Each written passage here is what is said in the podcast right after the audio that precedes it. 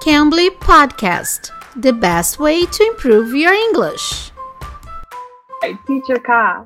Today, I found out that this weekend I'm going to a wedding with a date, and I'm kind of worried about it because I need to look snatched this weekend. Snatched? Pessoal, vocês já ouviram essa palavra? Hoje a teacher Rebecca ela vai explicar pra gente o que isso significa. Você já ouviu? Se você não ouviu, fica ligadinho aqui, tá bom?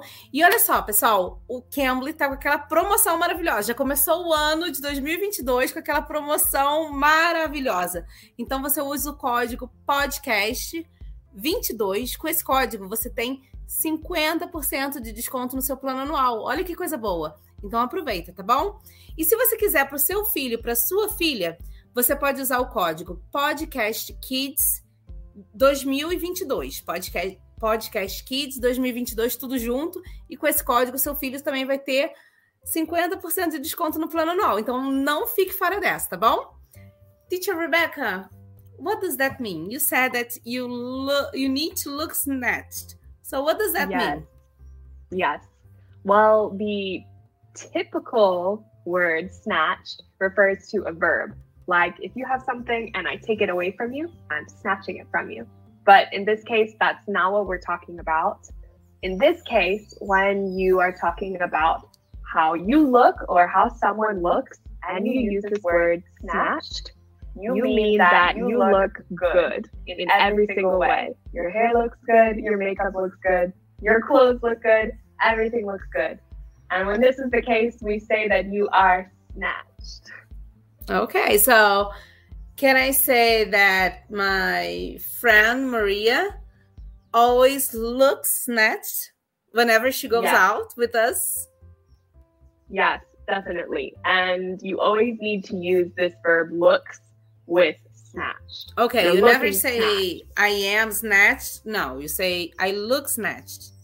Yes, I look snatched. Although I think it would be weird to talk about yourself this way. Okay. okay, one example. Teacher Ka, did you change your hair? Because you're looking snatched. Oh, Looking thank amazing. you. Looking snatched. yes. I did. Um, yes, I love it. Looking snatched. Um, so remember, we can talk about just one thing. If only one part of a person is looking really good, we can also talk about just this one thing looking snatched.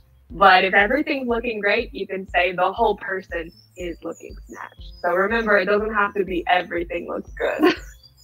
there is one super popular one, and it's actually the way that I describe snatched to people. I will say it means the same thing as on point. So if you are looking on point, again, we need to use this verb look. You're looking on point. Your hair is looking on point. Your face, your makeup is looking on point. Means the same thing. So okay. Oh, I can go out tonight because my nails are on point. Can I say they are looking on? yeah. They are looking on point, or do I say my nails are on point? Looking on point sounds better and more natural. If you leave it out, I'm not going to get mad at you, but it does sound better to use looking with it. Thank you, teacher Rebecca, for your help. Yeah, you're welcome. Anytime. Ok, pessoal, então ó, não se esqueça dessa promoção. Podcast 22, com esse código você tem uma aulinha grátis, se você nunca usou o Cambly, e você ainda tem 50% de desconto no seu plano anual. E se você quiser para o seu filho, para sua filha, no Cambly Kids, você usa o código Podcast Kids do- 2022, 2022. Com esse código, você também vai ter 50% no plano anual do seu filho, tá bom? Então não vai ficar fora dessa. Tô esperando vocês aqui, hein? Bye bye, guys. Bye, teacher Rebecca. Bye bye. Bye, teacher Ka. You can. You can be.